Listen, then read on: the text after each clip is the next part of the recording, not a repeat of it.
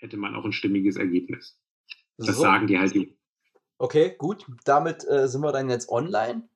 Sebastian hat mir gerade noch einen äh, kurzen äh, Input gegeben über das deutsche Wahlrecht, weil wir die Frage hatten, wie sieht das jetzt eigentlich aus, oder ich hatte die Frage, wie sieht das jetzt eigentlich aus in Deutschland mit den ganzen Briefwahlen, die ja vermutlich nächstes Jahr auch ein bisschen mehr genutzt werden wird als in der Vergangenheit. Ist ja in den letzten Jahren sowieso immer mehr geworden, aber halt mit Blick über den großen Teich, dass die, ich glaube, die sind ja immer noch nicht fertig, überall mitzählen äh, wieder. Insbesondere in Alaska nicht. Ja, gut, Alaska zählt jetzt, ich, ist jetzt, glaube ich, auch nicht so wichtig. äh, ja, genau. Auf jeden Fall, äh, damit sind wir dann auch schon mitten dabei, was heute eins unserer Themen sein wird. Ganz kurz bloß, wir werden auch ein bisschen über die US-amerikanische Wahl sprechen. Aber ansonsten soll es heute gehen um die Frage, äh, oder beziehungsweise um die vergangenen Plenarsitzungen. Da haben wir ja diesmal ein paar mehr, weil es ja eine, also eine mehr, weil es gab ja eine Sondersitzung vor zwei Wochen am Sonntag. Nee, ja doch, vor zwei Wochen am Sonntag.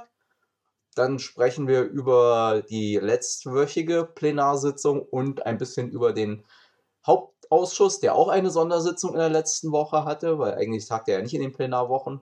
Aber muss ja diesmal doch, damit Sachen, die da besprochen worden sind, im Plenum auf die Tagesordnung kommen konnten. Habe ich das ungefähr richtig zusammengefasst? Achso, und hier wie, äh, Fußball. Wie, wie, wie, immer, wie immer perfekt. So, dann los geht's. Ja, äh, fangen, wir, fangen wir an mit der Sondersitzung ähm, des Plenums. Ihr habt ja mitbekommen, dass Bodo Ramelow einen wichtigen Stein ins Wasser geworfen hat, und zwar unmittelbar schon vor der letzten Ministerpräsidentenkonferenzrunde mit der Kanzlerin, also die, die dann auch den sogenannten Lockdown Light nicht beschlossen, aber sich dazu verständigt hat. Und äh, Bodo hatte bereits am Tag, Abend vorher zu erkennen gegeben, dass Thüringen eine Protokollnotiz abgeben wird. Für alle Leute, Protokollnotizen sind, wenn Exekutiven untereinander verhandeln, immer so das Maß der Dinge, um zwar beim Abstimmen irgendwie mit dabei zu sein und jetzt nicht mit Nein zu stimmen, aber trotzdem zu bestimmten einzelnen Punkten also die, die eine andere, jetzt höre ich mich doppelt, ja, ich eine andere, hm? eine andere äh, abweichende Meinung ähm, kundzutun oder einen bestimmten Akzent deutlich zu machen. Und Bodo hat unter Auswertung auch der Rechtsprechung des saarländischen Verfassungsgerichtshofs ähm, und auch anderer ähm, Oberverwaltungsgerichte das könnt ihr auch nachlesen, wir haben das auch bei uns gepostet, sehr deutlich zum Ausdruck gebracht, dass es jetzt an der Zeit ist, die Corona-Rechtsregelungen in die Parlamente zu holen. Dass die Ministerpräsidentenkonferenz zwar ein wichtiges Arbeitsgremium darstellt, was auch für die Koordination nicht unwichtig ist, dass es aber, und da hat er recht, kein Gremium ist, was auch nur irgendwo angedeutet ist in dem Grundgesetz oder in den Landesverfassungen. Und dass es deswegen auch nicht sein kann, dass weiterhin so wie bisher nur diese Runde de facto Corona-Maßnahmen äh, beschließt und die dann einfach nur in den Landesregierungen nachvollzogen werden und die Parlamente, äh, weder Bundestag noch Landesparlamente, damit irgendwas zu tun haben. Das ist eine Sache, die äh, ich und äh, auch meine Fraktion schon seit längerem ähm, angedeutet hat oder auch problematisiert hat. Ich habe im Rechtsausschuss ja auch schon ein paar Mal mich dazu etwas intensiver eingelassen, als wir die Corona-Verordnung auf der Tagesordnung hatten und auch gesagt, dass es aus meiner Sicht an der Zeit ist, die Corona-Verordnung durch ein Landesgesetz abzudecken, also was heißt abzudecken, zu ersetzen. Und ähm, diese Diskussion, die hat tatsächlich ja, bahnbrechende Kreise gezogen, weil ähm, nach der Ministerpräsidentenkonferenzrunde alle Landtage nach meinem Kenntnisstand Sondersitzungen hatten. Entweder am Samstag oder wie wir am Sonntag oder am Montag. Und es ging genau darum, Michael Müller hat eine Regierungserklärung gehalten, hat berichtet aus der Ministerpräsidentenkonferenzrunde, hat die Maßnahmen nochmal dargelegt und aus seiner Sicht begründet, warum sie notwendig sind. Und wir haben dann als Parlament tatsächlich, und das war insofern auch eine kleine Neuerung, das erste Mal, seitdem das Corona-Rechtsregime da ist, ähm, als Parlament vor Inkrafttreten ähm, der vom Senat beschlossenen Verordnung die Möglichkeit für eine Grundsatzdebatte gehabt. Wir haben zwar keine Änderung vorgenommen, das wäre auch in so einer Sondersitzung äh, kaum möglich gewesen. Aber wir haben alle deutlich gemacht, dass äh, wir tatsächlich jetzt in einer Situation sind, äh, wo die Grundrechtseingriffe so tiefgehend sind und eben auch schon so lange andauernd sind, dass es jetzt nicht mehr alleine auf einer Rechtsverordnung der Exekutive passieren kann, sondern dass das Parlament schon angehalten ist, Wesentliches, auch im Sinne der Wesentlichkeitslehre, tatsächlich selber zu regeln und eben auch wesentliche Abwägungen bei Grundrechten zueinander ähm, selber Entscheidungen zu treffen. So, das ist so ein bisschen die, die Grunddebatte gewesen, die wir am Sonntag im Plenum hatten. Ähm, wo, äh, wo wir entsprechend auch dann ja die Flöcke eingeschlagen haben. Und ähm, ansonsten haben wir natürlich uns auch über die sozialen Folgen der Corona-Pandemie und des sogenannten Lockdown, Lockdowns Leid unterhalten und haben da auch nochmal deutlich gemacht, dass äh, die Kultureinrichtungen, dass die ähm, Solo-Selbstständigen, dass die sozialen Einrichtungen, die ähm, gesundheitlichen Einrichtungen und so weiter ähm, jetzt einfach nicht alleingelassen werden dürfen, sondern dass die halt jetzt gerade, ähm, wenn sie, wenn von ihnen Sonderopfer verlangt wird, ähm, dass sie dann halt auch entsprechend entschädigt werden müssen. Da hat der berühmte Brief von Helge Schneider, ich glaube, an die Bundeskanzlerin und an den Finanzminister nochmal eine Rolle gespielt, äh, der nochmal auf die äh, Höhe und die Bemessungsgrundlage für die Entschädigungen äh, für die betroffenen Betriebe und Selbstständigen und, Kulturszene und so weiter hingewiesen hat. Ähm, und da haben wir auch nochmal deutlich gemacht, ähm, dass wir einfach großen Wert darauf legen müssen, dass die soziale Abfederung auch real bei den Leuten ankommt. Denn vor dem Virus sind eben nicht alle Leute gleich. Der soziale Status, äh, der entscheidet dann auch darüber, ähm, wie gut man in Anführungszeichen durch so einen Lockdown kommt oder eben auch nicht. Ähm, da haben wir nochmal über alle Themen gesprochen, die auch schon im Frühjahr eine Rolle gespielt haben. Häusliche Gewalt, Alkoholkonsumzahlen, ähm, Anstieg von Depressionen und ähnliches. Ähm, ja, und das war so ein bisschen die Sondersitzung, die wir, die wir am Sonntag hatten. Und ähm, in die Richtung marschieren wir jetzt weiter. Es, ich, ich äh, wollte gerade sagen, das ist halt sozusagen ja schön, dass ihr mal drüber geredet habt, aber äh, auch wenn das sozusagen die Demokratieverächter von rechts immer behaupten, ist ja ein Parlament von Haus aus nicht nur eine äh, Quatschbude, sondern eigentlich ein Beschlussgremium. Und insofern ist ja dann die Frage, wann tatsächlich im Parlament was beschlossen werden kann. Ja, das geht jetzt los. Also wir haben die Corona-Verordnung, die ak jeweils aktuellen, dann auch äh, wieder vorab überwiesen in die Ausschüsse, beziehungsweise die zehnte auch nur in den Hauptausschuss, weil es auch darum Geschwindigkeit ging. Es gibt äh, inzwischen ja auch schon so ein paar Blaupausen aus anderen Landtagen. Es gibt einen ähm, sehr interessanten, auch fraktionsübergreifenden Gesetzentwurf im Landtag des Saarlandes, wo es genau um so ein Landes- Corona-Gesetz geht, ähm, das sich eben nicht nur darin erschöpft, die Regeln für die parlamentarische Beteiligung zu regeln, also jenseits dessen, was sowieso in der Geschäftsordnung in der Verfassung steht, sondern was eben auch genau das macht, was uns als Linken wichtig ist, nämlich ähm, sagt, okay, ähm, welche ähm, Grundrechtspositionen haben hier welches Gewicht? Ähm, für welche Maßnahmen entscheiden wir uns zur Eindämmung? Also um da eine landesgesetzliche Grundlage zu schaffen? Und an welchen Stellen geben wir auch der, der Exekutive natürlich eine Verordnungsermächtigung? Weil darum werden wir nicht drum rumkommen. Du kannst nicht einfach die Corona-Verordnung komplett durch ein Einzelgesetz äh, äh, verändern, wenn du gleichzeitig weißt, dass du äh, in der Pandemie durchaus dynamische Situationen hast, wo du sehr, sehr schnell reagieren musst und auch schneller reagieren musst, als so ein Parlament dann mit seinen äh, Verfahrensvorschriften, die ja wichtig sind, mhm. ähm, das Gesetz ändern kann. Deswegen werden wir so oder so eine Verordnungsermächtigung brauchen. Das ist so ein bisschen ein Punkt, über den man da an der Stelle reden kann. Und ähm, ja, die Koalition wird jetzt äh, mit Hochdruck daran arbeiten, ähm, mit den äh, parlamentarischen Geschäftsführern und auch den rechtspolitischen Sprechern ähm, und zusammen mit dem Senat natürlich, äh, dass wir gucken, wie wir zu so einem, zu so einem Corona-Landesgesetz tatsächlich kommen. Mhm. Ähm, da haben wir auch nicht mehr so viel Zeit weil ähm, der jetzige Lockdown Light ist ja erstmal und die Corona-Verordnung befristet bis zum Ende November.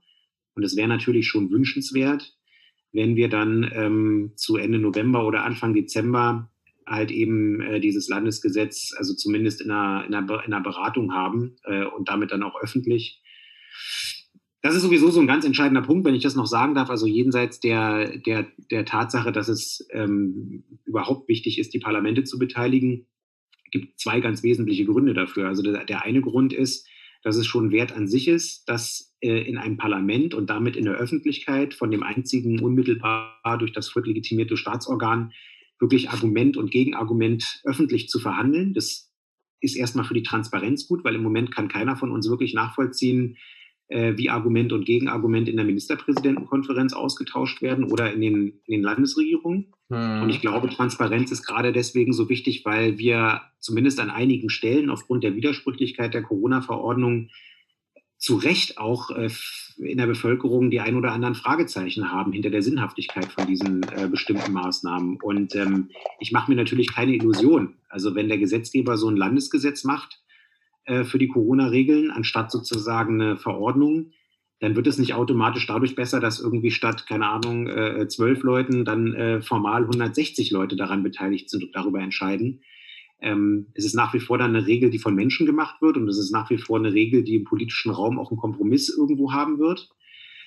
Aber ähm, wie gesagt, es ist dann erstens vom unmittelbar legitimierten Sta äh, Parlament äh, behandelt und beschlossen worden und vor allen Dingen eben auch in einer, in einer, blanken Öffentlichkeit. So und ich glaube, das ist an sich schon mal gut, damit die Leute irgendwie mitbekommen, äh, wie diese Regeln zustande kommen und wie da die Positionen der einzelnen Parteien sind. Und das Zweite, das ist dann halt wieder diese rechtliche äh, Dimension. Wir sind im Moment, und da können wir dann auch gleich nochmal auf die Bundesebene zu sprechen kommen, wir sind im Moment in einer Situation, wo immer mehr Verfassungsgerichte, also in dem Fall Landesverfassungsgerichte ähm, und auch einzelne Amtsrichter inzwischen nicht mehr bereit sind, die ähm, Tiefe und die Dauer der Grundrechtseingriffe auf dieser Verordnungsebene weiter durchgehen zu lassen, sondern ähm, es gibt ähm, viele überzeugende Stimmen, nicht nur seit Anfang der Pandemie, sondern jetzt auch zunehmend in der, in der, in, in der Richterschaft und in der Rechtswissenschaft, die sagen, diese Generalklausel im Paragraph 28 Infektionsschutzgesetz, die ist für diese Maßnahmen eigentlich nie vorgesehen gewesen und eigentlich ähm, ist sie rechtlich nicht ähm, bestimmt genug, um diese Grundrechtseingriffe auch rechtssicher äh, weitertragen zu können. Und wenn das jetzt wirklich sich verdichtet, diese Auffassung, dann würde das, wenn wir da nichts machen und auf der landesgesetzlichen Ebene zusätzlich nichts machen, dann würde das bedeuten, dass ähm, das Verfassungsgericht hier den Stecker ziehen könnte. Und wenn das Verfassungsgericht den Stecker zieht, dann würde das bedeuten, dass, also rein rechtlich, je nachdem, wie die tenorieren, entweder alle Corona-Maßnahmen von Beginn an äh, auf einer untauglichen Rechtsgrundlage gestanden hätten oder zumindest, ähm, das wäre die wahrscheinlichere Variante, die zukünftigen äh, Corona-Verordnungen ähm, auf dieser Ebene nicht Bestand haben können. Und deswegen ist es jetzt auf Bundesebene und auf Landesebene die Stunde der Parlamente.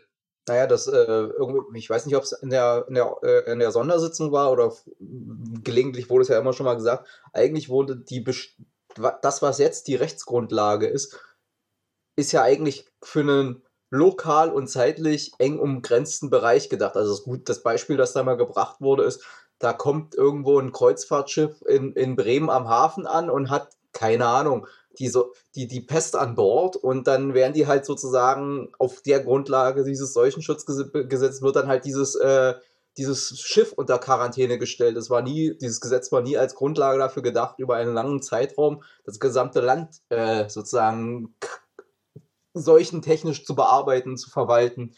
Und insofern ist es halt notwendig, da zu sagen, die Hoffnung, dass das jetzt zügig vorbeigeht, haben wir ja inzwischen alle begraben. Auch wenn jetzt gerade irgendwie die neuesten Nachrichten wieder rumgehen, dass, dass anscheinend die Impfstoffe ganz, äh, äh, ganz gut aussehen, irgendwas 90% Wirkquote oder so, was ja schon mal nicht schlecht ist, aber auch selbst dann ist ja die Seuche nicht aus der Welt. Wolfgang Albers, unser äh, gesundheitspolitischer Sprecher, sagt immer, also den Kampf gegen die Pandemie in dem Sinne haben wir verloren. Die Pandemie ist, also der Virus ist in der Welt und er wird auch so wahrscheinlich eher nicht mehr verschwinden.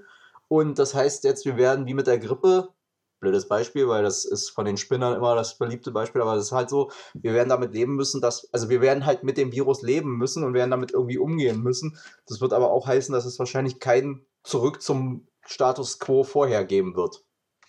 Ja, ganz genau. Genau so ist es. Also ähm, wir haben jetzt ja auch eine Situation, dass der Bundesgesetzgeber schon auf diesen ähm, lang bestehenden Kritikpunkt ähm, reagiert hat. Also der Bundesgesetzgeber hat ja zum Anfang der Pandemie schon einmal eine ja, Nachschärfung, wenn man das so um, umgangssprachlich nennen möchte, des Infektionsschutzgesetzes vorgenommen.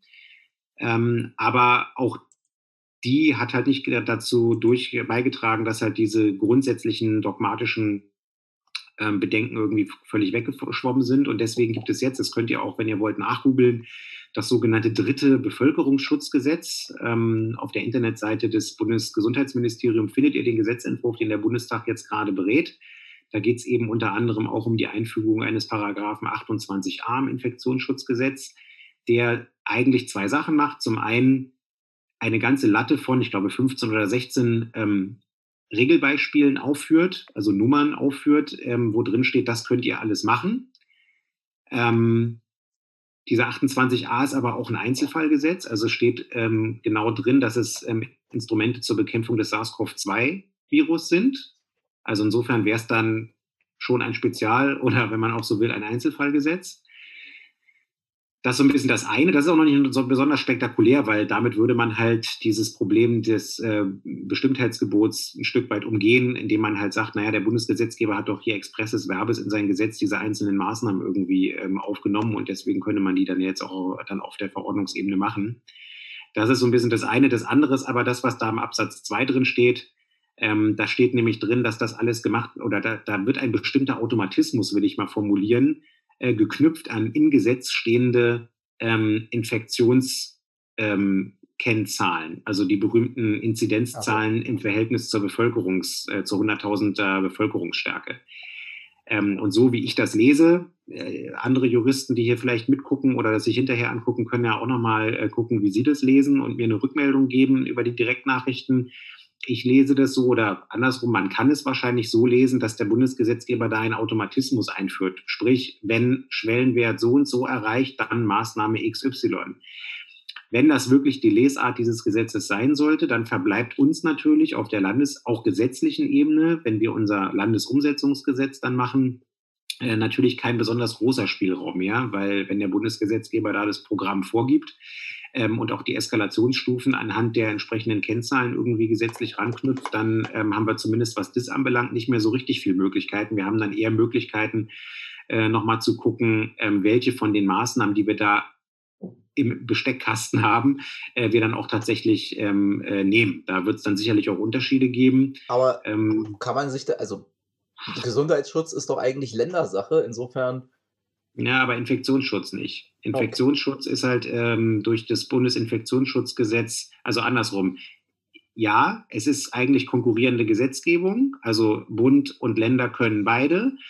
Ähm, aber es gibt verschiedene ähm, Rechtsgutachten, die sagen, dass der Bund, das ist ähm, zuletzt entschieden worden oder gesagt worden aufgrund des bayerischen Infektionsschutzgesetzes. Wenn ihr euch erinnert, das Bundesland Bayern hat ja schon relativ zu Beginn der Corona-Pandemie ein eigenes Landesinfektionsschutzgesetz gemacht oder so ähnlich heißt das.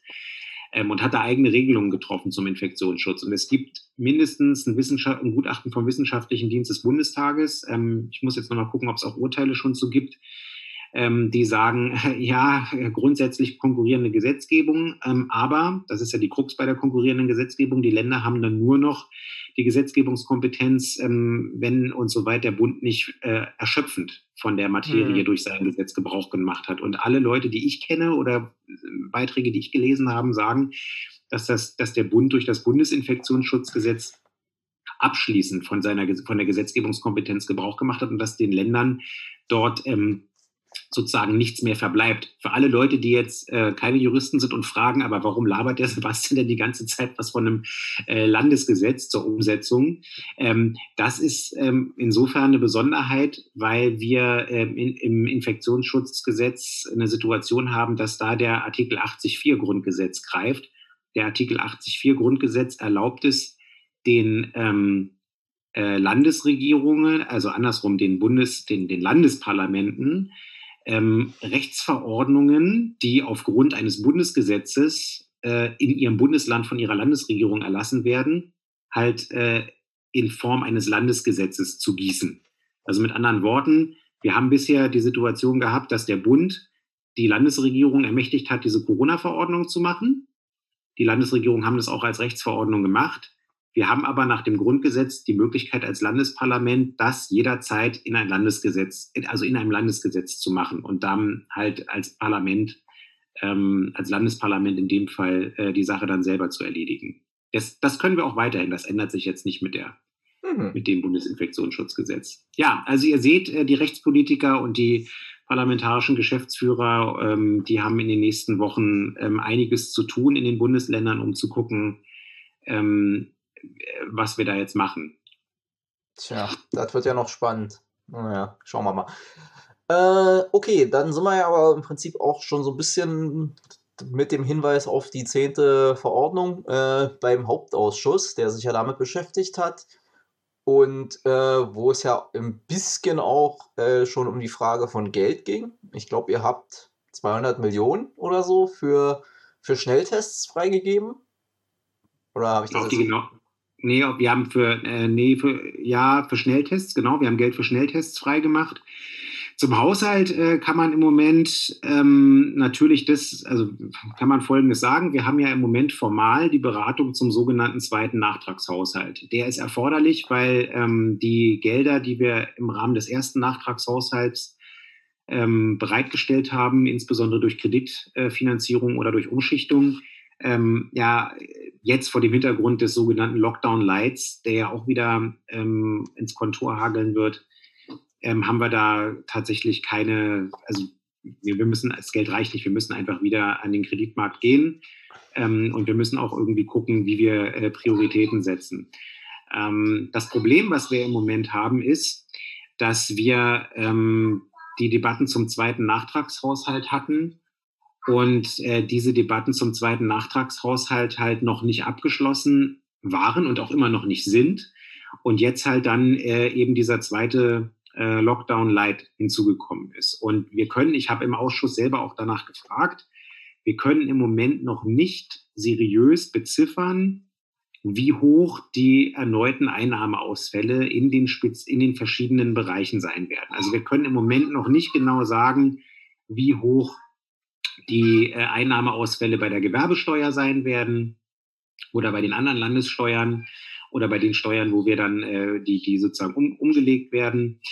Ähm, das ist alles eine, eine, sehr schwierige Situation und deswegen ähm, sind wir eben mit den, mit den Nachtragshaushaltsdebatten äh, auch noch nicht fertig. Mhm. Und äh, was wir auch machen müssen, ist, wir müssen natürlich auch gucken, wie können wir gegebenenfalls jetzt auch noch aus eigenen Landesmitteln äh, wir haben vorhin ja über die Abfederung der Corona-Pandemie gesprochen. Wie können wir da auch nochmal eigene Schwerpunkte setzen? Also es gibt ja diese, dieses berühmte äh, Geld aus dem Bundeshaushalt äh, für die von der Schließung betroffenen Betriebe. Ähm, da wurde ja immer von 17.000 Euro gesprochen, die da für den November beantragt oder bis zu 17.000 Euro, die für den November beantragt werden können. Ähm, aber auch da wissen wir noch nicht, ähm, ist das passgenau? Reicht das sozusagen für alle Arten von, von, von Betrieben, die wir haben? Ähm, ist das passgenau für die Solo-Selbstständigen? Und wenn wir merken, dass es da ein Problem gibt und das Bundesprogramm da sozusagen nicht passgenau ist, dann müssen wir natürlich auch nochmal als Land was Eigenes machen. Hm. Und da sind wir jetzt alle gerade mit Hochdruck dran äh, zu werkeln, also insbesondere die Senatsverwaltung natürlich, und ähm, das wird also für uns auch nochmal eine große Herausforderung jetzt sein. Ähm, deswegen kann man jetzt noch keine konkreten, konkreten Summen benennen. Eine wichtige Sache für uns vielleicht noch ähm, äh, zu dem Punkt Haushalt. Wir haben als Linke da eine ganz klare Herangehensweise, und zwar die, die wir auch schon am Anfang hatten. Ähm, wir können es uns nicht leisten, der Pandemie hinterher zu sparen. Will heißen, alle Einnahmeausfälle, die wir haben, ähm, die müssen wir vollständig ähm, kreditfinanziert ausgleichen. Und wir dürfen gleichzeitig auch nicht, ähm, gerade jetzt mit Blick auf das nächste und auch auf das übernächste Jahr, nicht in den Fehler verfallen, dass wir dann irgendwie sagen, oh, jetzt haben wir ja so viel Schulden gemacht wegen Corona und oh, wir haben auch immer noch äh, bestimmte Einnahmeausfälle, die sich immer noch nicht äh, wieder kompensiert haben wegen Corona. Ne? Wird sich ja so ein bisschen schleppen in den nächsten Jahren noch, bis wir da wieder auf dem Level von vor Corona sind. Ähm, da sagen wir auch, da, da, dürfen wir dann nicht den Fehler machen und dann an Investitionen sparen. So, mhm. ähm, weil die Investitionen müssen wir sowieso tätigen und ich glaube, gerade im Gesundheitsbereich ist deutlich geworden, dass wir gerade da noch mehr Investitionen tätigen müssen, wenn wir irgendwie unser Gesundheitssystem irgendwie fit halten wollen, falls äh, es da nochmal einen Rückschlag gibt oder äh, irgendwie eine andere äh, Geschichte auf uns zurollt. So, das ist unsere Grundlinie und ähm, deswegen werden wir natürlich drüber reden als Linke, dass wir ähm, im nächsten Jahr, wo der Bundestag noch einmal die Schuldenbremse ausgesetzt hat, die Gelegenheit auch nutzen, um am äh, Kapitalmarkt äh, in einer vernünftigen Größenordnung auch äh, Schulden aufzunehmen. Und ich sage im Zweifelsfall auch mehr Schulden aufzunehmen, als wir im Moment vielleicht aufgrund von irgendwelchen Schätzungen brauchen, sondern wir brauchen da im Zweifelsfall auch ein Polster, falls sich herausstellt, dass in bestimmten Bereichen ähm, äh, tatsächlich doch mehr Investitionen oder äh, nötig sind oder andersrum äh, die Einnahmeausfälle höher sind als erwartet. Und äh, um das mal abzurunden mit so einem kleinen Bonbon, andere Bundesländer sind da deutlich krasser dabei und äh, vor allen Dingen auch ziemlich schamlos. Ich nehme mal das Beispiel, was unser äh, Chefhaushälter Steffen Zinnig im Hauptausschuss genommen hat. Die bekannte schwarz-grüne Regierung im Bundesland Hessen. Ähm, und sowohl CDU als auch Grüne sind ja bekannt dafür, immer äh, möglichst äh, defizitfalkenmäßig unterwegs zu sein und irgendwie möglichst wenig Schulden aufzunehmen haben da irgendwie nicht so ganz äh, aufgepasst in Volkswirtschaftslehre, aber es ist halt deren Ideologie, ist halt so. Die haben, also beide, CDU und Grüne in Hessen, die haben beide ähm, dafür gesorgt, dass in einem krassen Maße ähm, äh, Schulden am Kreditmarkt jetzt aufgenommen wurden, zu den entsprechend günstigen Konditionen und die setzen die mit nicht nur wegen Corona-bedingten Mindereinnahmen oder Investitionen ein, sondern sind in Anführungszeichen völlig schamlos und geben das zum Beispiel aus für ähm, irgendwelche Waldschutzprogramme oder so, also wo man jetzt keinen unmittelbaren Corona-Bezug herstellen kann okay. und auch niemals können wird. Ich kritisiere das nicht, ich sage nur, das ist genau richtig. Genau das muss man jetzt machen. Die Schuldenbremse ist dieses Jahr ausgesetzt, die ist nächstes Jahr ausgesetzt und äh, wir müssen diese Gelegenheit nutzen, ähm, um jetzt äh, nicht zu kleckern, sondern zu klotzen, weil im Zweifelsfall habe ich lieber irgendwie ein bisschen Geld äh, übrig äh, und kann dann irgendwie gucken, welche Schwerpunkte ich damit setze, als dass ich irgendwie äh, in der Zeit, wo ich Schulden aufnehmen darf, ähm, weil die Schuldenbremse außer Kraft gesetzt ist, irgendwie knausere und dann irgendwie feststelle, oh scheiße, ähm, es reicht nicht und jetzt äh, gehen mir plötzlich irgendwie eine Reihe von Betrieben über die Wupper oder ich kann irgendwie medizinisches äh, medizinisches Gerät irgendwie nicht kaufen, ohne an anderer Stelle irgendwo äh, in den Haushalt reinzugerätschen. Das ist so ein bisschen unsere Grundlinie. Naja, müssen wir sagen, das ist unsere landespolitische Grundlinie unter den aktuell gültigen Rahmenbedingungen der, der Bundesgesetzgebung. Ich finde ja, da hat ja die Land äh, Bundespartei, beziehungsweise die Bundestagsfraktion, ich weiß gar nicht, wer es von den beiden war, ist ja auch egal. Also sozusagen irgendwo auf Bundesebene hat die Partei oder die Fraktion gefordert, dass man im Angesicht eben der enormen finanziellen Belastungen, die den öffentlichen Kassen zusteht, während gleichzeitig private Kassen, die der üblichen Verdächtigen nämlich, enorm profitiert haben von der, äh, von der Pandemie. Die haben ja zum Teil in den letzten Monaten 5 Milliarden plus gehabt auf dem Konto, äh, dass man da sagt, wir machen das gleiche, wie, wir, wie das die Bundesrepublik Deutschland schon mal in den 50ern, Anfang der 50er gemacht hat, genau. um für die Vertriebenen und Geflüchteten äh, sozusagen die daraus entstehenden Kosten abzudecken. Wir machen eine, eine also gestreckte Sonderabgabe für die extremst Wohlhabenden in dieser Gesellschaft, die halt, wie gesagt, von der Pandemie auch zum Teil enorm profitiert haben und sagen, hier, Leute, ihr seid, ihr, ihr schwebt nicht über der Gesellschaft, auch wenn er in der Regel über uns hinwegfliegt, äh, sondern ihr seid Teil dieser Gesellschaft und da und diese, dieses, dieses Landes und deswegen leistet ihr ausnahmsweise mal euren äh, angemessenen Beitrag zur Finanzierung des Gemeinwesens und zur Finanzierung der Kosten dieser Pandemie. Genau, das ist die, das ist natürlich die makroökonomische ähm, Ebene, ähm, die auch völlig richtig ist. Ähm, die muss auf Bundesebene entschieden werden und natürlich bleibt es auch ansonsten dabei und wird auch, glaube ich, augenscheinlicher denn je, dass auch unsere sonstigen ähm, Pläne für äh, eine Steuerreform ähm, in Bezug auf Spitzensteuersatz, äh, äh, Millionärssteuer äh, und so weiter, dass das natürlich nach wie vor völlig richtig ist. Aber genau, dieses Instrument der Sonderabgabe ähm, orientiert an dem Beispiel, was es aus den 50er Jahren schon mal gab, was auch gestreckt wird, damit es auch keine äh, unbilligen Härten hat. Das ist die völlig richtige Entscheidung. Und ich kann euch da nur das Sharepick, ich glaube, von äh, meinem Kollegen Viktor Perli aus dem Bundestagshaushaltsausschuss äh, nochmal irgendwie darauf hinweisen. Der hat ähm, ähnlich wie Bernie Sanders das für die USA gemacht hat, auch für Deutschland mal so ein Sharepick gemacht, wo er gesagt hat, irgendwie, was äh, war denn vor der Pandemie der, äh, also der geschätzte Kontostand von den Albrechts, äh, Quants und Klattens und ähm, wie sieht es eigentlich jetzt aus? Und äh, auch wenn die Entwicklung nicht ganz so krass ist wie in den USA, aber es sind ja auch kleinere Vermögen zum Teil als die, die entsprechenden Jeff Bezos und äh, ja. anderen Leuten, die da so rumspringen. Aber die Entwicklung ist genau die gleiche. Also bei uns haben, äh, haben die Leute ähm, äh, also die vermögenden deutschen ähm, oder die vermögenden deutschen industriellen Familien und, und, und so, die haben halt auch ordentlich Kasse gemacht. Jo. Und wie gesagt, da kann man, die können ruhig mal ihren Beitrag leisten.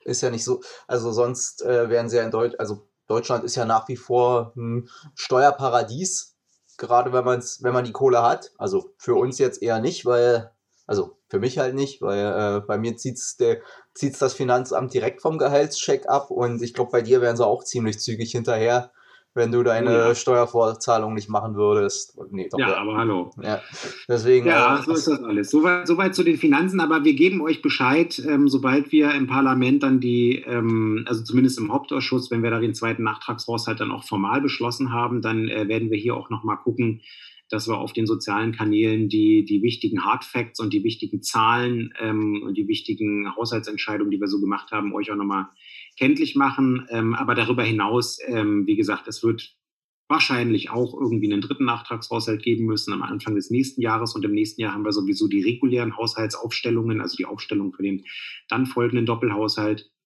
Und ähm, äh, wie gesagt, wir müssen gucken, dass wir das äh, jetzt nutzen, dass die Schuldenbremse ähm, äh, äh ausgesetzt wurde, auch äh, für das nächste Jahr. Ich habe ja so ein bisschen die Hoffnung, dass sich vielleicht angesichts dieser Pandemiegeschichte auch bei den ein oder anderen Defizitfalken endlich mal ein bisschen Vernunft durchsetzt und die Leute irgendwie anfangen zu checken, dass diese scheiß Austeritätspolitik und diese scheiß Schuldenbremse einfach nur ein völlig unnötiges äh, Einbinden und äh, Verunmöglichen von Politik ist. Also, Aber ehrlich, gesagt, ehrlich gesagt, ich habe so ein bisschen Angst und Bange, ein, dass nächstes Jahr ein Pandemie, ein Pandemie-Doppelhaushalt äh, wird äh, formuliert werden müssen, parallel zum Wahlkampf.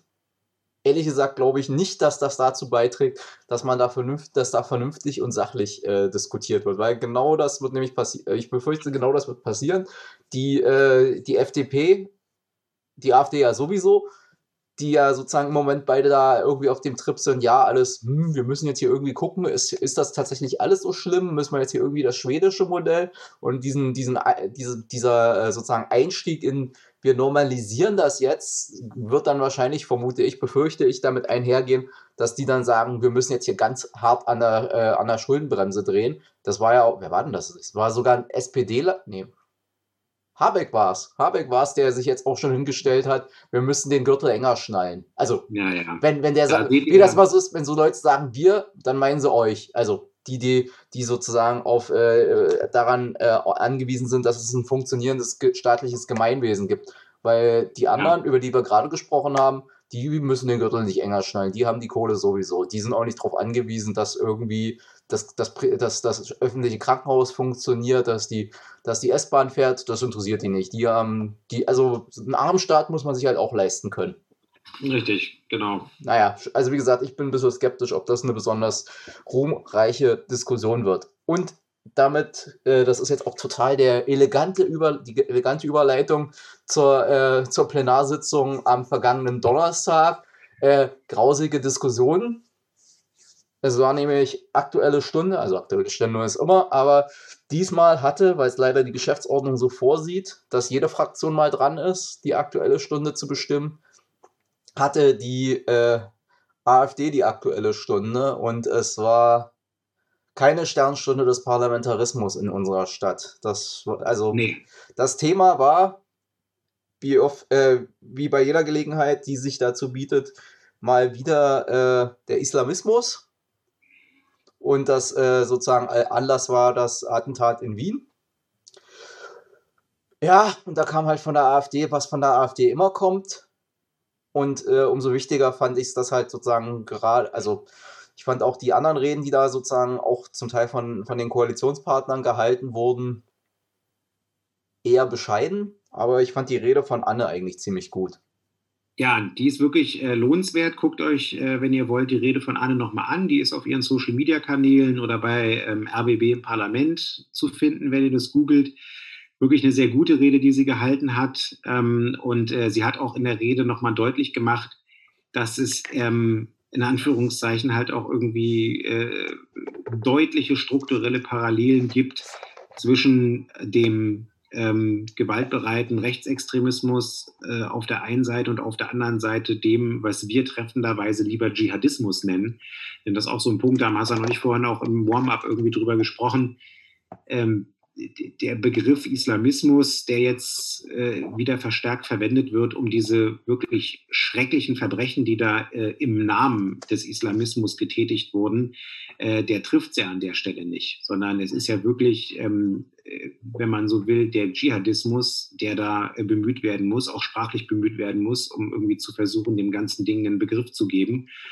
Und ähm, in ein paar Reden ist es auch deutlich geworden, dass das natürlich einfach auch äh, wichtig zu sagen ist, dass es eben auch unfassbar viele, 99 Prozent aller unter uns lebenden Menschen, die ähm, im islamischen Glauben haben, äh, finden das genauso schrecklich, widerwärtig und abstoßend äh, und schrecklich, was da passiert ist im Namen äh, äh der, der Religion.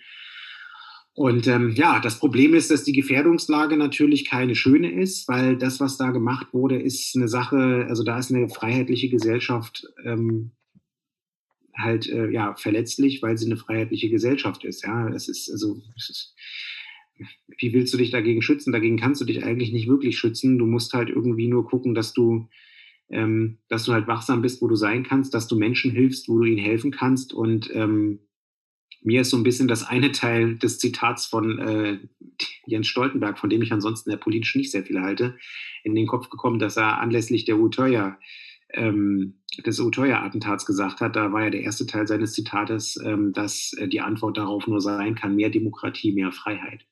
Mhm. Und ähm, das ist, glaube ich, die richtige, die richtige Richtung an der Stelle. Denn ähm, wenn wir uns selber auch noch äh, aus Angst in unserer Freiheit einschränken, ähm, dann haben die Leute, ähm, die sowas tun ähm, und die dahinter stehen, dann haben die gewonnen. Und das dürfen wir auf keinen Fall zulassen. Da hat ja dann Anne in ihrer Rede auch ganz zu Recht auf dieses äh, unausgesprochene Bündnis zwischen Rechtsradikalismus und Dschihadismus, beziehungsweise an der Stelle dann tatsächlich auch Islamismus hingewiesen, die ja beide darauf angewiesen sind und abzielen, Menschen islamischen Glaubens als ex, also als nicht zu unserer Gesellschaft gehörig zu, zu, äh, zu markieren und äh, sozusagen auszugrenzen. Und äh, das ja. ist halt sozusagen, das, das hat man ja auch in dieser Debatte beobachten können.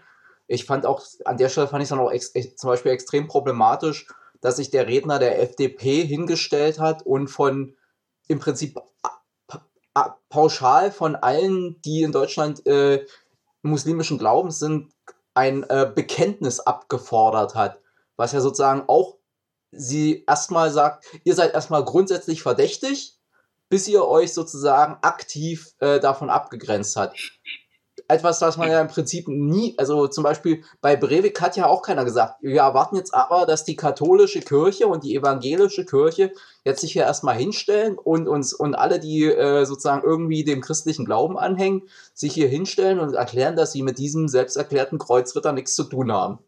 Das habe ich auch noch nicht gehört. Deswegen, das ist halt, da ist er auch auf Seiten der etablierten Parteien, sage ich mal, noch viel zu tun, äh, im, wie man damit umgeht, um eben dieses, äh, ich kenne jetzt den Begriff, den, äh, ich weiß nicht, ob es auch einen deutschen Begriff zu gibt, aber was man halt so als Othering bezeichnet, also sozusagen Menschen als etwas anderes zu markieren, zu, zu, zu äh, darzustellen, das ist halt Teil der Problematik, die wir im Moment in dieser Gesellschaft haben.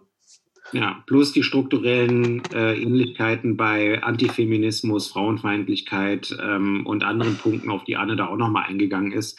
Ja, war wirklich eine gute Rede, guckt sie euch nochmal an und ähm, wir haben dann auch einen, äh, mit, den Mehrheit, mit der Mehrheit der Koalition einen Entschließungsantrag ähm, beschlossen, der eben auch ähm, genau diese Aspekte beinhaltet. Auch das könnt ihr nochmal nachlesen, äh, wenn ihr Bock drauf habt, zu gucken, was das Abgeordnetenhaus da in Bezug auf Wien, äh, Nizza, Paris ähm, und ähm, ich glaube, wir hatten in Leipzig auch noch eine Situation, Dresden, ne, wo, äh, Dresden in Dresden war es, genau. Ja, äh, genau, das war so ein bisschen die aktuelle Stunde. Ansonsten ähm, haben wir die Abstimmung zum Bürger- und Polizeibeauftragten, die eigentlich angesetzt war, sehr, sehr schade, ähm, nochmal verschieben müssen ähm, um zwei Wochen. Warum? Das gehört vielleicht auch nochmal dazu. Wir haben im Moment auch im Parlament ähm, eine höhere Anzahl von Corona-Positiv-Tests bei Kolleginnen und Kollegen aus ähm, verschiedenen Fraktionen. Und das hat natürlich dazu geführt, dass äh, sowohl innerhalb der Koalition, aber auch innerhalb der Opposition ähm, viele Abgeordnete dann nicht an der Sitzung teilnehmen konnten, weil sie erstmal sich testen lassen mussten und ähm, das Testergebnis auch abwarten mussten. Äh, insofern hatten wir tatsächlich eine Situation, wo naja, äh, stellenweise nicht ganz klar war, ähm, äh, ob die Koalition ähm, noch eine eigene Mehrheit äh, hat. Es war dann so, dass die Koalition noch eine eigene Mehrheit hatte, weil, wie gesagt, bei der Opposition auch ein paar Leute betroffen waren. Aber das zeigt nur noch mal, wie wichtig es ist, auch einen also wieder weiter in eine Richtung zu gehen in Bezug auf die Arbeitsfähigkeit des Parlaments. Die Tobias Katalin und ich auch im Frühjahr schon mal in einem Namensbeitrag in der Berliner Zeitung deutlich gemacht haben, wo schon mal darüber diskutiert wurde, wie können wir eigentlich die Parlamente aufrechterhalten, falls es innerhalb des Parlaments zu Corona-Treffern kommt. Und ähm, ich kann nur sagen, wir müssen weiter dabei bleiben, dass wir ähm, im Zweifelsfall eben auch die digitale ähm, Teilnahme und auch Abstimmung an Plenarsitzungen ähm, ermöglichen und auch an Ausschusssitzungen. Ähm, wir haben unglaublich viel im Abgeordnetenhaus gemacht. Wir haben den Plenarsaal umgebaut. Wir haben alle Ausschusssäle umgebaut. Wir haben die Arbeitsabläufe des Parlaments so gemacht, dass äh, genügend äh, Zeit für Lüften und Desinfizieren ist. Ähm, das alles ist gut und richtig. Ähm, aber hat sich jetzt, wie gesagt, am Donnerstag gezeigt und verdichtet, dass das nicht alleine ausreichend ist, sondern wir müssen nach meiner festen Überzeugung ähm, wirklich die Verfassung entweder ganz klar so interpretieren, ähm, dass es nicht um das physische Zusammentreten gehen kann, damit das Parlament tagen kann, sondern dass eben auch ein hybrides oder digitales Zusammentreten möglich ist. Ähm, der Bundestag äh, oder der wissenschaftliche Dienst des Bundestages hat auf Initiative von Wolfgang Schäuble, der hat das Gutachten bestellt in Bezug auf Parteien, das ähm, gerade ermöglicht. Also der hat gesagt, dass das Zusammentreten eines Parteitages nach Wahlgesetz äh, äh, nicht heißen muss, dass es ein physisches Zusammentreten ist. Und wenn die Juristen das da sagen, dann haben sie ihre Meinung geändert zu dem, was sie im Frühjahr noch gesagt haben, wo sie gesagt haben, Zusammentreten heißt wirklich körperlich zusammentreten. Und ich finde, ähm, da sollten wir dann den Mut haben, die äh, Verfassung auch entsprechend modern und offen zu interpretieren.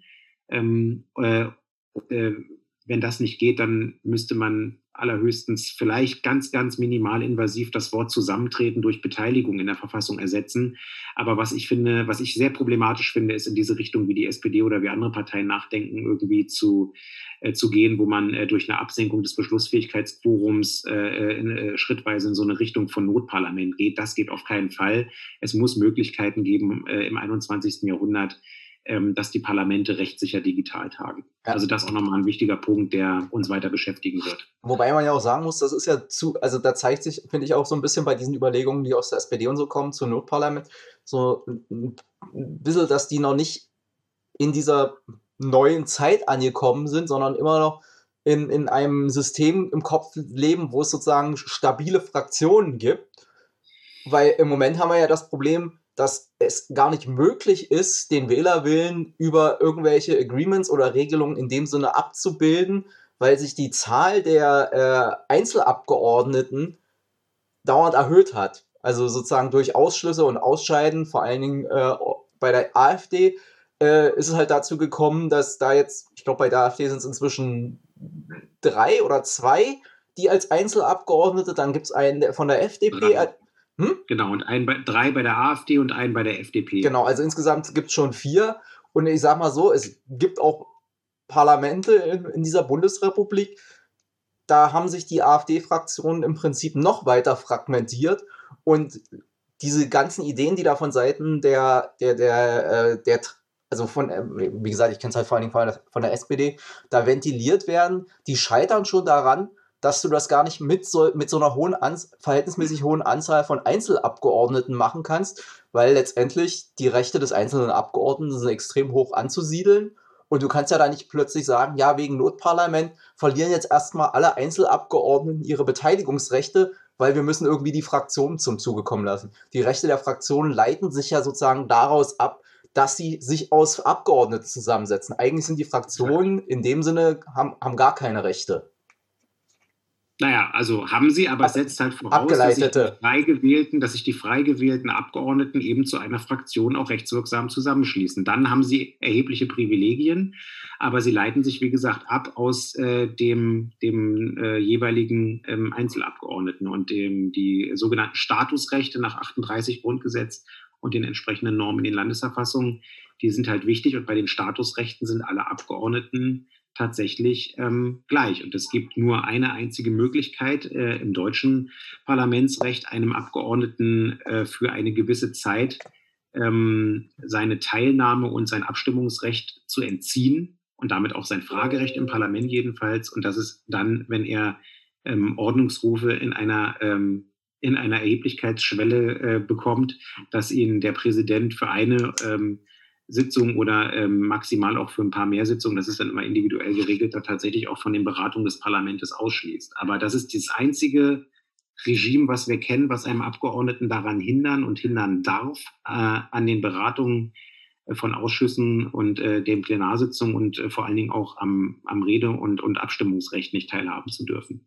Ja. Das vergessen viele Leute immer und ähm, ich kann auch manchmal nur den Kopf da, darüber schütteln, wie ja, dass manche Leute irgendwie offensichtlich die, die Vorstellung davon haben, dass es äh, dasselbe ist wie das Zusammenkommen von der Schülervertretung, äh, was wir da machen. Und äh, dass das ja alles irgendwie nicht systemrelevant ist.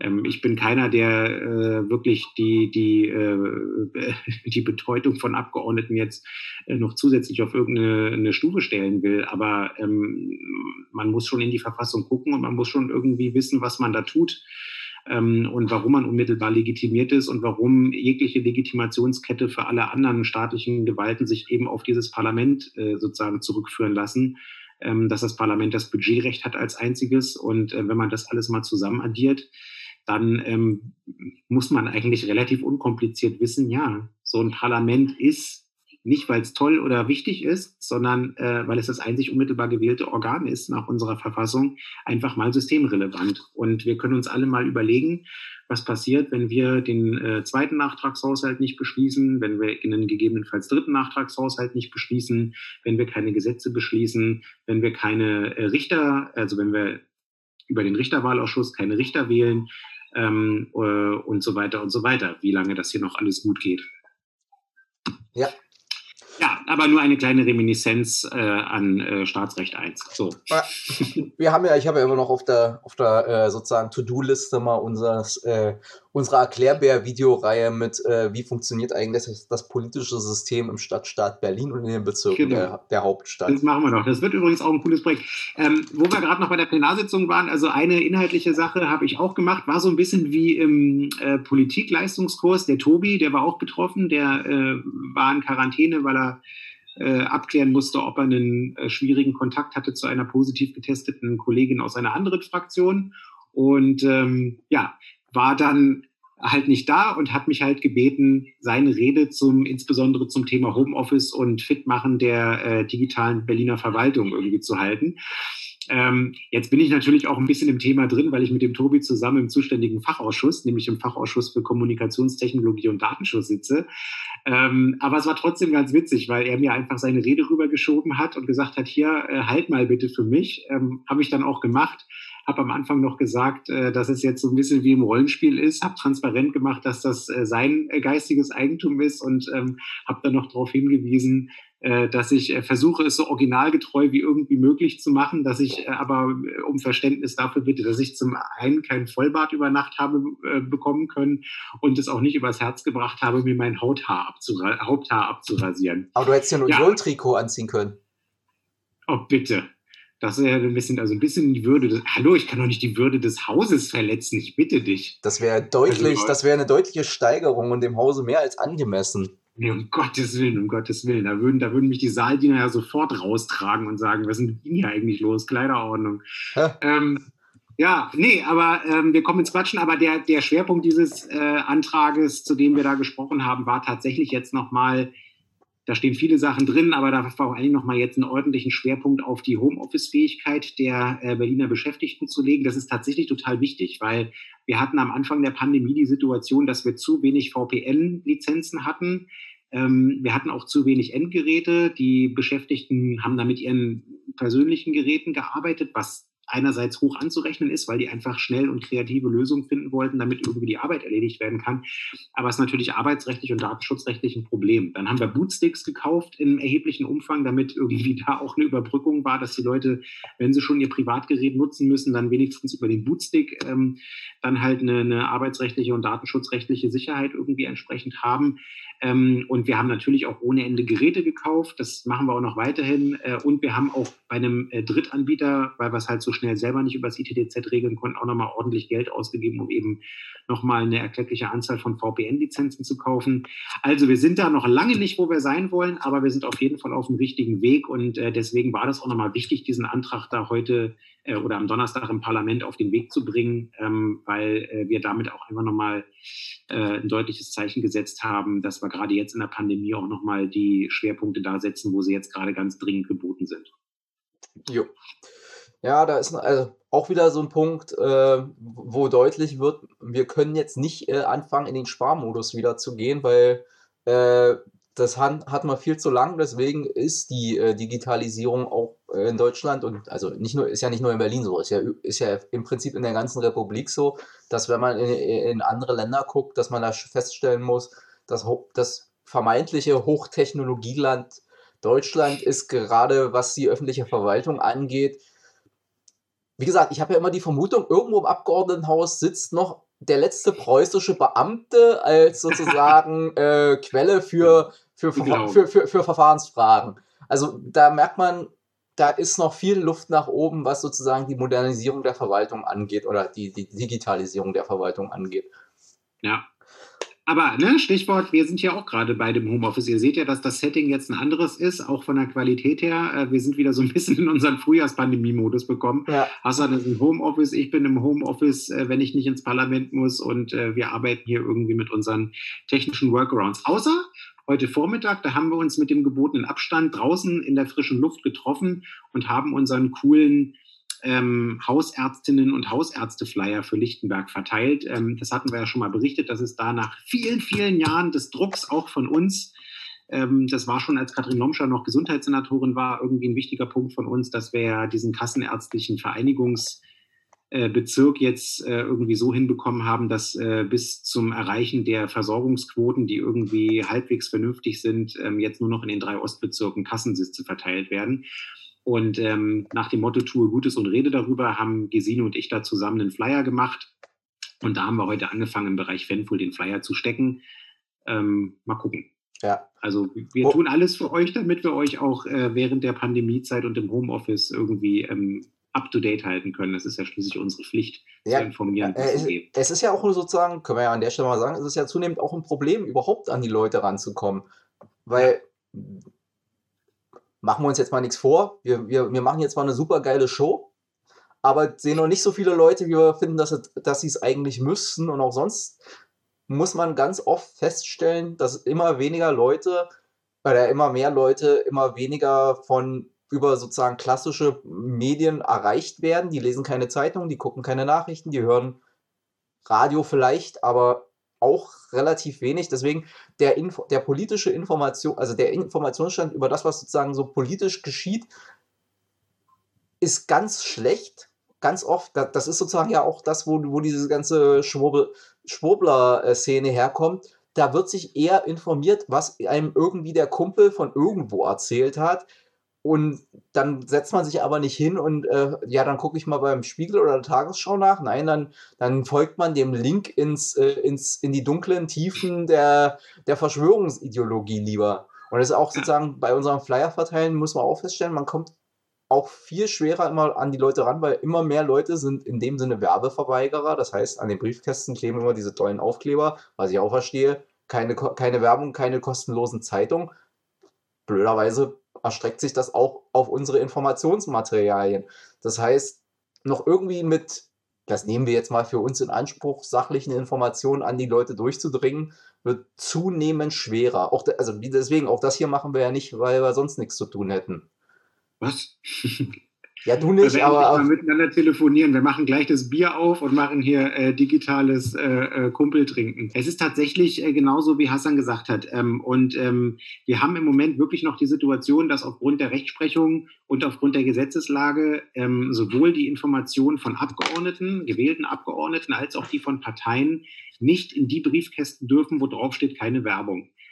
Wir haben noch ein Glück, wenn wir einen Aufkleber haben, wo nur draufsteht, keine Zeitung oder keine Freizeitung, weil da dürfen wir dann reinstecken, weil äh, dann das Werbeverbot ja nicht greift. Aber ähm, wir hören das auch zum Teil von eigenen Genossen oder Sympathisanten, die sagen dann, ja, ich habe schon jetzt länger von euch nichts mehr im Briefkasten gehabt oder so. Ja, das hängt dann damit zusammen, weil ihr dann eventuell auch einen Werbeverweigerungsaufkleber raufgemacht habt oder euren alten unleserlichen erneuert habt.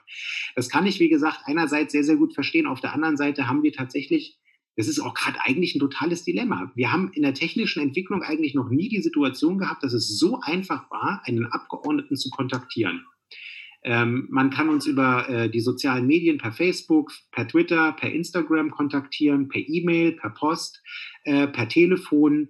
Äh, das ist alles möglich. Und ähm, obwohl die, die Informationswege zum Abgeordneten eigentlich ähm, so gut sind wie noch nie. Also da hätten unsere Eltern und Großeltern vielleicht von geträumt, ja, dass das so einfach ist. Ähm, äh, ja, ist es irgendwie tatsächlich so, dass jetzt nicht einfach bei uns irgendwie die, die Anzahl der Zusendungen irgendwie jetzt massiv ins Unendliche gestiegen ist. Also ja, wir kriegen ein paar Ketten-E-Mails ähm, von entsprechenden Organisationen zu verschiedenen Themen. Manche Themen, die wir gut finden, manche Themen, die wir nicht so gut finden. Ähm, aber das ist natürlich was anderes, als wenn sich jemand jetzt wirklich hinsetzt, ein individuelles Anliegen hat, und uns das aufschreibt oder anruft oder äh, in, in, die Kommentare oder eine Direktnachricht reinballert. So. Das heißt, äh, damit muss man irgendwie leben. Auf der anderen Seite äh, haben wir eigentlich auch so, so gute Möglichkeiten, wie, wie es noch nie in der Parlamentsgeschichte gab, um irgendwie in, zu informieren. Aber es fällt uns auch zunehmend schwerer. Also ähm, der Weg über den Briefkasten ist der eine. Ähm, in die Medien reinzukommen, ja, versuchen wir so gut wir können. Aber auch da ist die Reichweite ja inzwischen begrenzt. Stichwort Zeitungssterben. Und auch wenn ich schon öfter in der Abendschau war, so oft laden die mich leider auch nicht ein. Ja? Und auch dann gucken nicht alle von euch die Abendschau. Also insofern ist auch das äh, mit dem Fernsehen immer so eine Sache. Und, ähm, und was Facebook und so weiter anbelangt, da, da musst du richtig Geld bezahlen, wenn du willst, dass, die, dass das ausgesteuert wird. Ja? Also es ist so, wie es ist. Ähm, deswegen ähm, unser Appell an der Stelle nochmal vorweggenommen, äh, kommentiert, liked, äh, teilt und äh, macht irgendwie hier auf dieses äh, Partizipationsangebot aufmerksam, denn wir machen das schließlich für euch und nicht für uns. Genau, so. Aber für, für mich ganz persönlich, äh, jetzt hier äh, da. Stop the Count? Ja, Stop the Count. Ich finde, ja. wir, spiel, wir spielen der nee. nächste. Ist doch super. Also das würde, ist, heißen, ist Bayern, das würde heißen, Bayern, das würde heißen, Bayern wird Meister. Das, ja, das ist, ist ja sowieso. Das ist ja Gesetz. Das würde heißen, das würde heißen dass äh, die, die, äh, das, äh, wie du immer sagst, Rattenball Leipzig auf Platz 2 wäre. Äh, wo es ja auch viel Kritik dran gibt, Stichwort hier äh, Brauseverein und irgendwie, ich kaufe mir den sportlichen Erfolg. So, Union finde ich sympathisch, aber da ist mir Hertha natürlich noch zu weit unten. Ja. Wir hatten jetzt ein schönes Wochenende, also zwei Berliner Spiele, äh, acht Tore, äh, keine Gegentore. So kann es weitergehen. Ähm, aber die entscheidenden Spiele gegen Union müssen wir dann natürlich noch gewinnen, damit wir noch an Union vorbeiziehen. Ja, nö, wieso ist ja. Ich, ich finde, das, kann so, find, das kann so stehen bleiben. Wir spielen nächste Saison international. Ihr seid, auch nicht, ihr seid auch nicht abgestiegen. Insofern kann, kann das sozusagen so gehen. Naja, ehrlich gesagt, ich will ja gar nicht, dass wir international spielen. Das ist, glaube ich, was Schlimmeres könnte uns kaum passieren. Dafür, dafür fehlen uns, glaube ich, die Finanzen, um Liga und äh, international parallel zu bewältigen. Da sind schon andere. Genau, ihr seid da schon mal dran gescheitert.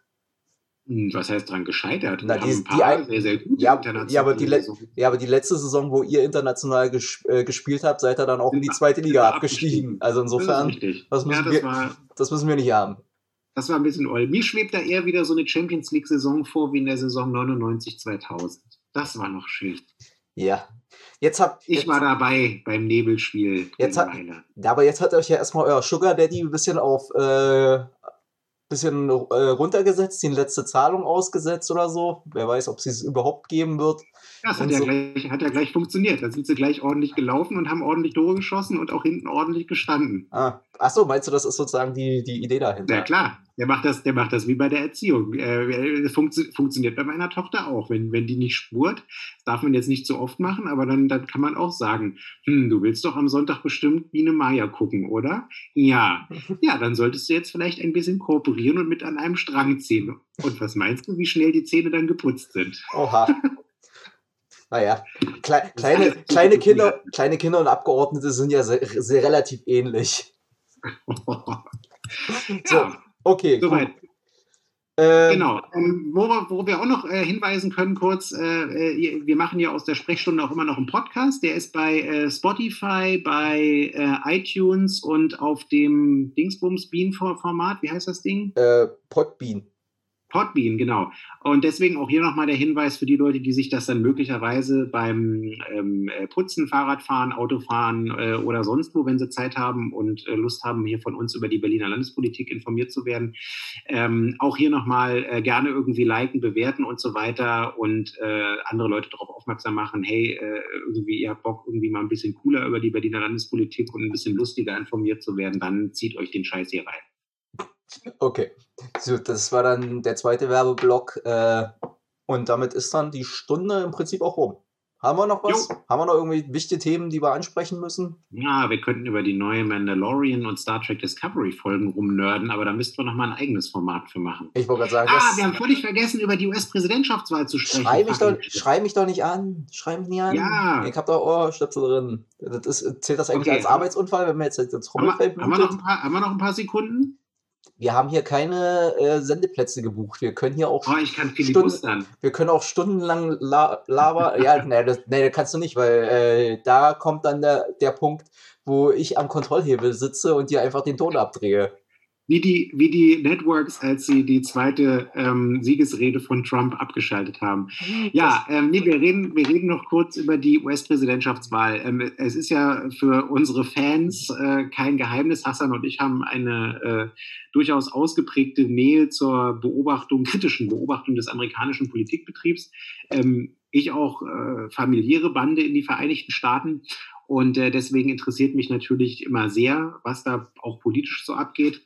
Ähm, ursprünglich hatten wir ja mal die Hoffnung gehabt, aber dann kam die Pandemie dazwischen und bei dem Wahlausgang wäre es wahrscheinlich auch echt übel gewesen, äh, dass wir irgendwie eine Wahlnacht im Casal de Popolo machen wollten. Ähm, irgendwie schön mit American Pizza und irgendwie allem, was so dazugehört. Äh, wenn wir das wirklich gemacht hätten, dann hätten wir da ja mal ein Tratzenlager machen müssen. Ja, vor allem hätten wir schön den Arsch gebissen, da hätten wir auch nichts gekonnt. Da hätten wir da bis um, um 6 irgendwie da gesessen, dann hätte es kein Ergebnis gegeben, dann wären wir nach Hause gegangen. Richtig. Ja, also das Ergebnis kennt ihr ja. Ähm, also, was soll man sagen? Nee, das Ergebnis kennen wir noch nicht. Also wir kennen sozusagen, naja. wir wissen, wer es wird, aber das eigentliche Ergebnis als solches steht ja immer noch nicht fest. Das ist, das ist völlig richtig. Da müssen wir noch allerspätestens bis zum 8. Dezember warten. Aber ähm, äh, wir haben eine unfassbar gestiegene Wahlbeteiligung gehabt, ähm, was dazu geführt hat, dass beide Kandidaten von beiden großen Parteien irgendwie, glaube ich, total noch nie so viele Stimmen hatten, wie sie da bekommen haben.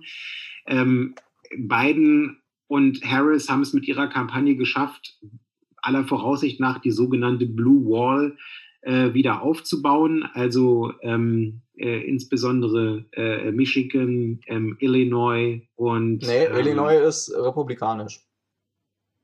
Illinois? Ja. Are you fucking sure? Eigentlich schon. Ich da verwechselst du es jetzt gerade mit äh, mit einem anderen Bundesstaat. Nö. Guck noch mal rein. Aber die Blue Wall an den großen Seen ist sozusagen wieder, ähm, wieder aufgebaut worden. Wir hatten ein arschknappes Ergebnis äh, äh, in, in Pennsylvania, in Georgia noch viel knapper. Ähm, Arizona wurde gedreht. Das alles hat dazu geführt, dass, ähm, wenn es dann so festgestellt wird, äh, die Electoral College Mehrheit da ist. Das ist erstmal gut. Auf der anderen Seite können wir euch nochmal empfehlen, da haben wir heute Morgen auch ein bisschen uns drüber ausgetauscht, das aktuelle New York Times Interview äh, mit ähm, Alexandria Ocasio-Cortez äh, Cortez zu lesen, ähm, die nämlich aus der Sicht der Progressive Democrats ähm, jetzt auch nochmal interviewt wurde mit ihrer Prognose auf die Transition-Phase, die jetzt ansteht. Und das ist auch so ein bisschen der Knackpunkt, den ich noch kurz loswerden wollte. Also, dass äh, Trump sozusagen irgendwie in aller äh, Manier äh, jetzt irgendwie nicht mal mehr, ähm, was heißt nicht mal mehr, der hat eigentlich noch nie äh, die Institutionen gut gefunden, sondern sie immer nur missbraucht, wenn es für, für ihn wichtig war. Ähm, das zeichnet sich ja jetzt auch ab. Der hat ein völlig instrumentelles Verhältnis zu den Institutionen und zu Gerichten und so weiter. Wenn er die braucht, dann versucht er sie zu benutzen und wenn er sie nicht braucht, dann sind sie ihm irgendwie scheißegal. Ähm, und äh, naja, lange Rede, kurzer Sinn. Ich bin gespannt, was jetzt passiert. Also das Land ist tief gespalten. Ähm, die Herausforderungen sind riesig und ähm, ich bin mir nicht sicher oder andersrum, ich bezweifle es eher, dass äh, Trump in der Transition-Phase in irgendeiner Form äh, kooperativ sein wird oder sich auch nur aufs Tagesgeschäft äh, versuchen wird zu reduzieren. Ich glaube, der wird mit aller Macht versuchen, das, was er noch machen kann, äh, mit dem Lame Duck Congress äh, äh, und der Mehrheit, die er im Moment noch im Senat der lahmen Enten hat, irgendwie zu tun. Und äh, mal sehen. Es gibt so ein paar Stimmen, die irgendwie rumnörden und sagen, ja, es könnte sogar mit der konservativ besetzten Richterin, die er da irgendwie hat, äh, eventuell noch der Versuch unternommen werden, ähm, auf die eigentliche Verfassungsbestimmung abzustellen und zu sagen, hey, das Electoral College wird doch zusammengesetzt aus den äh, von den Landesparlamenten gewählten Leuten und ähm, unabhängig von der Wahl jetzt ähm, haben die Republikaner da halt noch die Mehrheit äh, in Georgia und in Arizona und in äh, welchen anderen Staaten auch noch immer. Ähm, ich hoffe, dass das nicht passieren wird. Das wäre auch krass. Also ich glaube, dann würde da auch irgendwie würden bürgerkriegsähnliche Verhältnisse ausbrechen und dann können die sich auch eigentlich ihre Verfassung in den Skat drücken, weil dann hat das mit Demokratie sozusagen nicht mehr nichts mehr zu tun. Also zumindest nicht mehr mit einer modernen Demokratie. Ähm, ich habe persönlich noch so ein bisschen die Hoffnung, dass äh, Biden äh, für sein äh, Transition-Team und auch für sein zukünftiges Kabinett auf die Progressive Democrats auch zugeht, weil die waren maßgeblich daran beteiligt, dass er auch so viele Briefwahlstimmen irgendwie bekommen hat. Und ähm, ich hoffe, dass Bernie Sanders Secretary of Labor wird oder so. Ähm, und da auch mal ein bisschen Druck, äh, linker Druck innerhalb der Regierung dann da ist. Naja, das Problem ist, das, das haben wir ja heute früh besprochen. Also wenn sie das nicht machen, wenn sie sozusagen, was ich die Befürchtung habe und was auch Occasional Contest die Befürchtung hat, das war ja sozusagen der Kern ihrer, ihres Interviews, wenn jetzt sozusagen die Establishment Democrats wieder machen, äh, Schema F 2015, also wir machen jetzt irgendwie Middle of the Road, bla bla. Und äh, äh, versuchen jetzt hier sozusagen durch staatsmännisches, vier, vier, Jahre lang staatsmännisches Getue irgendwie die nächste Wahl vorzubereiten. Dann äh, wird 2028, äh, 2024 dann äh, entweder Trump nochmal selber oder einer seiner Satanssprösslinge äh, die nächste Wahl gewinnen, weil damit holst du dann, also sozusagen, der Status quo funktioniert in den USA halt nicht. Also das, oder nicht mehr. Und deswegen, wenn die Demokraten nochmal eine Wahl, eine, eine, eine, nationale Wahl gewinnen wollen oder auch äh, sozusagen überhaupt Wahlen gewinnen wollen, werden sie den Menschen mehr anbieten müssen, nämlich konkrete, auch ökonomische Angebote machen müssen, äh, was die Frage Mindestlohn angeht, Medicare for All, äh, Investitionsprogramm, Green New Deal, also sozusagen auch die Frage, was äh, was macht man an Justizreform? Das sind sozusagen alles zentrale Sachen, die wird man jetzt egal wie problematisch die, die, dieses Verhältnis zwischen den Häusern, also Senate und, und, und Congress und Präsident dann sein wird, wird man da irgendwie zumindest versuchen müssen, signifikante Verbesserungen zu machen, weil sonst sagen die Leute auch, warum soll ich denn hier wieder auf die Straße gehen? Oder in, warum soll ich hier sozusagen monatelang rumrennen und Leute mobilisieren oder selber stundenlang vom Wahl, äh, vor, vor der Urne stehen und warten, dass ich meine Stimme abgeben darf? Wenn am Ende für mich konkret sozusagen tatsächlich nur noch die Wahl zwischen äh, ver, äh, verhungere ich hier oder fliege ich aus meiner Wohnung bei, mit einem, der sozusagen freundlich lächelnd durch die Welt rennt oder mit einem, der sozusagen äh, Verschwörungstheorien über Twitter raushaut. Das ist mir dann am Ende auch wurscht. Aber wie genau. gesagt, warten wir es mal ab. Warten wir es ab. Auf jeden Fall ähm, sind die Voraussetzungen jetzt zumindest deutlich besser, dass äh, hoffentlich auch einige Leute bei den Mainstream Democrats äh, ja. äh, wirklich verinnerlichen, dass es irgendwie hier bei der Politik nicht um Wall Street, sondern um Main Street geht und wie Hassan richtig sagt, da nicht in der Mitte, sondern ausnahmsweise mal auf der linken Spur und okay. vielleicht auch auf der Überholspur. Wie gesagt, die haben ja schon direkt nach dem Wahlabend angefangen zu erklären, ja, dass wir jetzt nicht hier die Blue Wave hatten, das liegt an den Progressives. Ja, da also, muss man mal nur in die einzelnen Stimmbezirke reingucken und äh, sich mal überlegen, äh, wo welche Kandidaten welche Ergebnisse bekommen haben. Also, ähm, ja. naja, so sieht's aus. Okay, das war dann sozusagen jetzt nochmal der internationale Blick. Hier gibt es das volle Programm über Sport, über, äh, über Landespolitik, ja. Äh, Bundespolitik und Internationales. Fehlt nur noch Wissenschaft, aber ja. Da laden wir mal Tobi ein. Genau, das machen wir heute nicht mehr. So, Das könnten wir mit der Tegelschließung noch machen, da könnten wir jetzt nee. noch in die Wissenschaft reinkommen, aber das lassen wir. Ich wollte gerade sagen, mich, kümmere dich mal um dein Kind. Tegel, ich freue mich bei Tegel, ich, ich bedanke mich nicht bei einem Gebäude, sondern ich bedanke mich, wenn überhaupt, bei Menschen, die das irgendwie am Laufen gehalten haben. Und äh, ansonsten freue ich mich, dass in Hohenschönhausen, Reinickendorf, Pankow, Tegel und so weiter die Leute endlich mal ruhig schlafen können. Das ja. ist doch mal Lebensqualität. Genau. Also, Tegel weg, super. Ähm, Trump weg, auch super. Jetzt muss nur noch Corona weg. Genau. So, und damit verabschieden wir uns dann für verabschieden wir uns dann auch für heute und sehen uns spätestens in zwei Wochen zum nächsten Stream. Tschö mit Ö. Tschüss.